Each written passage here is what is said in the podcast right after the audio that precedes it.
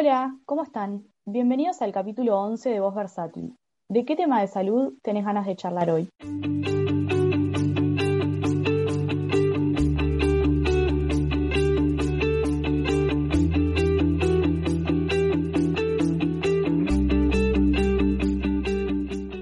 En el capítulo anterior hablamos de ansiedad, así que hoy vamos a profundizar un poco en este tema haciendo una entrevista al psicólogo Juan Pablo Solveig, que está con nosotros. Bienvenido. Hola, buenos días. Juan Pablo es graduado de la Universidad de Buenos Aires y se dedica a la psicología clínica. Atiende en consultorio a adolescentes, jóvenes y adultos. Así que bueno, él que es el profesional, el que sabe, nos va a estar contando un poquito hoy de, de la ansiedad. Bueno, Juan Pablo, la primera pregunta es, ¿qué es el trastorno de ansiedad generalizada? El trastorno de ansiedad generalizada es un trastorno de ansiedad que se caracteriza principalmente porque la persona que lo padece presenta muchas preocupaciones eh, que por ejemplo son reconocidas por la propia persona como excesivas. Excesivas en el sentido de poder generar una ansiedad muy intensa, por ahí desproporcional a lo que se está pensando, al motivo de preocupación, o también excesivas en cuanto a la duración.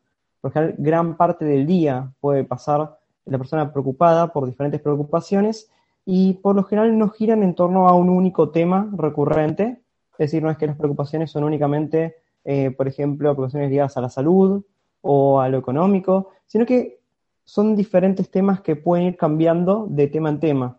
O sea, la persona puede estar preocupada por diferentes cosas en diferentes días, o mismo en un mismo día puede empezar preocupado por un tema y esa preocupación ir llevando a otras posibles preocupaciones, otros posibles escenarios que la persona se puede imaginar. Entonces, la persona puede pasar gran parte del día preocupada, experimentando mucha ansiedad, puede pasar tanto imaginando estos escenarios como también tratando de planificar, tratando de planificar para poder anticiparse ante posibles escenarios. Esto conlleva por general bastante eh, estrés, una sensación de estrés y de tensión constante que se puede notar, por ejemplo, en dolores de cabeza, dolores de espalda, muchos problemas digestivos, gastrointestinales, eh, y por lo general esto repercute mucho en, la capacidad de concentración, en el desempeño en el trabajo, en la capacidad de poder estudiar y en la capacidad de poder relajarse, de poder disfrutar de momentos libres de preocupación, momentos de placer y poder conectarse con otras personas, poder dialogar, poder eh, disfrutar de mi familia, de mis amistades, de, la pareja. Eh, y este, esta, esta, serie de, de preocupaciones y estado de ansiedad suele mantenerse en el tiempo e ir agravándose por sí solo. Eso es lo que le convierte en, un trastorno y la ansiedad generalizada por esto, porque es no en torno a una situación específica, sino que es generalizada con diferentes focos que motivan las preocupaciones. Claro. Sí, cuando, cuando hablabas de, que la persona está como constantemente imaginándose cosas y planificando, me hizo acordar a, bueno, el libro en el que me basé para el podcast anterior era de Bernardo Stamateas, que es, un psicólogo argentino también, como vos, y, que hablaba de eso, de que el ansioso en realidad está todo el tiempo pensando, ¿y si, y si pasa tal cosa? ¿Y si me enfermo? ¿Y si mi pareja me deja? Me acuerdo de eso que eran algunos ejemplos que ponía él. Este, y, eso de, planificar todo el tiempo, bueno, ¿qué voy a hacer? También está en relación con otra cosa que explicaba él, de como todo el tiempo estar pensando, bueno, si me pasa eso, entonces hago tal cosa como para estar preparado. Y él en realidad decía que, la ansiedad no se resuelve pensando y pensando, sino eh, accionando. Este, claro, em, en ese sentido, por lo general, eh, la persona con ansiedad generalizada puede tener algunas imágenes catastróficas, que es un poco lo que motiva el, en realidad lo que, lo que se llama una evitación, o sea, como es tan catastrófica esta imagen y es tan activante, genera tanta ansiedad, lo que tienden a hacer es usar un poco la preocupación como una manera de evitar, porque al preocuparse uno está pensando verbalmente, está pensando con palabras, y eso hace que no estemos pensando con imágenes. Un poco estamos evitando la imagen que tanto miedo nos da, y un poco también sirve como reaseguro para sentir que por ahí estoy un poquito más preparado, puedo armar un plan, o incluso si no tengo ningún plan, por ahí tienen creencias de que, bueno, la preocupación sirve para que si llega a pasar no me agarra por sorpresa, o por ahí es menos probable que pase, o por ahí una vez me sirvió haberme preocupado, así que por eso hay algunas creencias en torno a que es útil preocuparse. Así que sí, totalmente. Eh, un poco esto se mantiene por, por, esto que estamos diciendo, ¿sí? Porque sirve como para manejar la ansiedad a corto plazo, pero a largo plazo es un poco lo que la mantiene y la potencia. Uno se convierte en, eh, más capaz de imaginar más cantidad de posibles escenarios catastróficos hipotéticos. Y esto se va multiplicando con el tiempo. Claro, claro, es como cada vez peor, como que cuanto, cuanto más le pasa a la persona, más, más se acostumbra a eso y más como que, como que pasa a, conformar a la persona misma, supongo que a cambiar su personalidad también, ¿no? Claro, un poco, eh, por eso, eh, un poco lo que se trabaja es también es cambiar la manera de que uno aborda la ansiedad y aborda las preocupaciones en sí mismas, porque tiene sentido querer planificar cuando tenemos un pensamiento que nos está preocupando, pero lo que ocurre es esto que estamos diciendo, que eh, justamente como eso puede eh, provocar una leve disminución en la ansiedad a corto plazo, eh, incluso cuando no hay plan. Ya la idea de preocuparse y no tener la imagen visual de la, catástrofe en mi cabeza, eso también genera una leve reducción de ansiedad.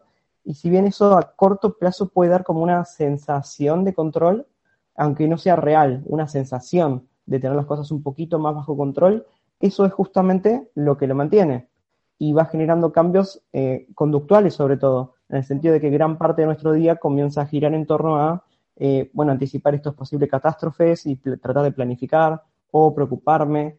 Y sí, eso repercute en muchísimas áreas de la vida. Por eso es que puede ser muy desgastante. Bueno, la segunda pregunta es cómo se caracteriza el trastorno de pánico. El trastorno de pánico, eh, a diferencia, por ejemplo, del trastorno de ansiedad generalizada, eh, suele tener preocupaciones que giran principalmente en torno a las sensaciones corporales interoceptivas, ¿sí? Esto es, por ejemplo, eh, por lo general, el trastorno pánico ocurre luego que la persona ha tenido ataques de pánico, ¿sí? Un ataque de pánico no es lo mismo que un trastorno de pánico. El ataque de pánico es una sensación de ansiedad extrema, ¿sí? Eh, la persona siente, por ejemplo, latidos muy rápidos del corazón, puede hiperventilar, puede sentir mareos, náuseas, una sensación de que se está por desmayar, desmayar, hormigueos en el cuerpo, eh, en las manos, en las piernas, una sensación de escalofríos, y esto es vivido como sumamente aversivo por la persona que lo está experimentando, es una sensación muy, eh, muy fea muchas veces, ¿sí? De incluso la persona puede tener pensamientos de que le está agarrando un ataque cardíaco, se está por morir, se está por volver loco. Eh, sobre todo esto ocurre porque em, es un poco la respuesta que el cuerpo puede experimentar ante situaciones amenazantes. Por ejemplo, si acabamos de tener un choque de autos, por ejemplo, cuando estamos manejando, o nos acaban de asaltar, muchos de estos síntomas lo vamos a experimentar. La diferencia es que ahí no vamos a estar concentrados en estos síntomas, eh, sino que vamos a saber que lo que estamos experimentando es a causa de lo que acaba de pasar. Podemos identificar muy fácilmente la amenaza y por eso no nos preocupamos por estos síntomas.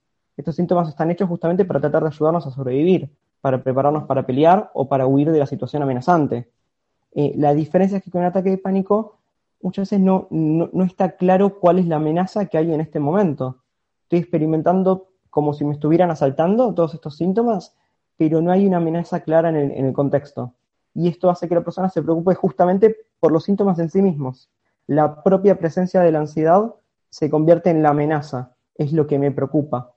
Y esto va haciendo que cuando, en cuanto noto, por ejemplo, que el corazón está latiendo más rápido, me preocupo, eso hace que lata más rápido porque me da miedo, y así va escalando hasta generar un ataque de pánico. Ahora decimos que esto no es un trastorno de pánico, porque uno puede tener un ataque de pánico como un episodio aislado o un par de veces y después no volver a ocurrir, porque puede ser, por ejemplo, por una situación estresante que la persona esté pasando, pero el trastorno de pánico eh, se caracteriza por la, por, la, por la aparición de ataques de pánico de manera recurrente, inesperada, y luego la persona está preocupado por la aparición de posibles ataques de pánico futuros. O sea, tiene miedo de que esto vuelva a pasar. Entonces, por ejemplo, está chequeando sus síntomas corporales, se automonitorea para ver si todo en su cuerpo está bien, trata de evitar lugares donde le pasaron ataques de pánico o piensa que no le gustaría que le pasen ataques de pánico y este miedo y, este, este monitoreo un poco también va a generar estos ataques de pánico. Entonces, se convierte en un trastorno de pánico cuando estoy teniendo ataques de pánico y también tengo miedo de tenerlos cuando no los estoy experimentando. Y de vuelta, esto también puede ser muy incapacitante, ¿sí? La persona puede limitar muchísimo sus actividades para en un intento de tratar de controlar la aparición de ataques de pánico y prevenir situaciones donde no le gustaría tener ataques de pánico. Claro. Sí, cuando hablabas de los ataques de pánico me hizo acordar, porque en realidad en, el podcast anterior no, no profundicé tanto y, en realidad hablé como bastante por arriba, porque era basado en, en este libro que no estaba tan, eh, no se hacía tanto hincapié en eso. Eh, pero cuando vos hablabas, explicabas de, de, como que de eso de que el cuerpo se prepara una, para una amenaza y me hizo acordar a cuando en el podcast anterior definía lo que es la ansiedad. Y, y, bueno, en un momento también decías de que uno en realidad se empieza, la persona que está en ataque de pánico, después se empieza a preocupar por los síntomas y, ahí yo me puse a pensar, claro, deja de ser adaptativo. La ansiedad, en realidad, como que por definición es algo adaptativo, es algo como que eh, lleva a la acción. Eh, y, y, en, este caso es en realidad lo que hace, lo que a la persona le pone en alarma, que sería capaz antropológicamente, no sé, frente a un animal, frente a un ataque o algo así, deja de ser adaptativo porque en realidad es eso, es, son, es como la alarma misma lo que preocupa a la persona. Y, eso en realidad lo, veía en pila de cosas que decías, de que, de que termina siendo medio como círculo vicioso o como contraproducente en el trastorno de pánico, que la persona está como preocupada mismo por, que le, por, tener un ataque de pánico. Es, es, tal cual, es así. O sea, la respuesta a ansiedad originalmente es adaptativa en cuanto a, que genera cambios en el cuerpo que nos preparan para, eh, para influir en nuestro entorno, ¿sí? en nuestro medio ambiente. Dabas el ejemplo de un animal, que es un ejemplo muy bueno, ¿sí? O sea, los síntomas propios de la ansiedad generan cambios que aumentan nuestras chances de supervivencia. Por ejemplo, la hiperventilación y el latido rápido del corazón preparan nuestros músculos para que estén listos para, por ejemplo, salir corriendo o para ya poder hacer fuerza y ya poder pelear. O sea, prepara mi cuerpo para sobrevivir en este momento, eh, o sea, en este instante. Eh, aumenta la capacidad de nuestro, del sistema circulatorio, para, por ejemplo, poder coagular más rápido en caso de sufrir un corte, y pasa muy a segundo plano, por ejemplo, el funcionamiento del sistema digestivo, porque no es algo inminente para la supervivencia en este momento. Entonces, es muy adaptativo cuando tenemos una amenaza concreta en nuestro entorno. Eh, lo que ocurre es que no es tan adaptativo cuando la amenaza es, por ejemplo, imaginaria o cuando estamos pensando en una situación hipotética que no podemos influir de manera directa a través de nuestro cuerpo y es este pensamiento el que está gatillando esta respuesta. Ahí es cuando pasa a ser desadaptativo, porque ya me está generando más malestar, me está limitando y se puede, se puede desarrollar un trastorno si esto comienza a ocurrir de manera repetida y limita aún más mis posibilidades. Claro, claro. Sí, es re interesante como aprender cómo funciona y uno como que empieza a entender mucho más, a entenderse uno mismo y a entender mucho más como a personas que conoce. Bueno, la siguiente pregunta es, ¿cómo es el trastorno de ansiedad social? El trastorno de ansiedad social o fobia social se caracteriza, eh, a diferencia de los anteriores, principalmente con, una, con un temor a la evaluación negativa de otras personas. Eso es como el temor principal. Y esto se puede manifestar de muchas maneras, ¿sí? Se puede manifestar, por ejemplo, cuando la persona intenta evitar interacciones sociales, intenta evitar la mirada de otras personas, intenta evitar estar en público, eh, aunque no involucre una interacción, puede evitar, por ejemplo, eh, no escribir o no comer en público, porque uno se imagina que otra persona puede estar teniendo un pensamiento negativo sobre nosotros. Por lo general, el motor principal detrás de las fobia social es esta, eh, esta expectativa de una crítica por parte de otros, tanto que nos lo digan o como que piensen algo negativo sobre nosotros. Y entonces la persona despliega una serie de mecanismos para tratar de reducir esta ansiedad que por lo general son contraproducentes. ¿sí? Em, estos, estos mecanismos, por ejemplo, incluyen la habitación, o sea, tratar de no estar en contacto con este tipo de situaciones donde voy a experimentar esta ansiedad. Y esto lo que hace también es que cuando estoy en contacto en estas situaciones, mi ansiedad suele ser mayor.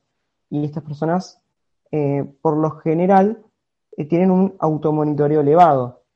Esto es decir, que justamente como no quieren que la otra persona tenga una, versión negativa de ellos, pueden prestar mucha atención a, su propio cuerpo, a lo que ellos dicen, a dónde ponen las manos, a si lo que dijeron fue gracioso, si dijeron algo inteligente, su postura corporal. Pueden prestar atención excesiva a sí mismos y esto, claro, aumenta mucho la ansiedad en la interacción social. Eh, y tienen esta expectativa de que el otro también los, estará evaluando con esta escrupulosidad que muchas veces no es tal, ¿sí? Y a veces justamente el propio automonitoreo tan excesivo eh, puede generar algún déficit en la conversación, como por ejemplo no prestar atención a lo que la otra persona me está diciendo, no poder seguir la charla. Luego de la interacción la persona suele tener un recuerdo un poco sesgado de la interacción, donde recuerda mucho sus fracasos y los magnifica y las cosas que salieron mal, y por ejemplo no recuerda tanto o desestima todas las cosas que fueron positivas de la interacción. Y puede un poco armarse como esta imagen de que la evaluación que tuvo la otra persona fue muy negativa sobre nosotros. Esas son algunas de las características. Y bueno, puede ser tanto generalizada, o sea, la ansiedad eh, social puede ser en un abanico muy grande de interacciones, o puede ser específica en algunas situaciones específicas, como por ejemplo únicamente en situaciones de hablar en público, o únicamente con hablar con personas de determinado sexo, determinada edad. Eh, o sea, puede variar en cuanto a su presentación, pero sí la idea muchas veces de fondo es que esto, es un temor a una evaluación negativa por parte de los demás. Y esto es diferente a lo que es la introversión o la timidez. ¿sí? Recordemos que eh, lo otro es una variable de, de, personalidad. Una persona puede decidir no tener tantas ganas de tener interacciones sociales, preferir estar solo, tener un poco de timidez en algunas situaciones que es adecuado, cuando uno habla con un desconocido, cuando tiene que hablar en público por primeras veces.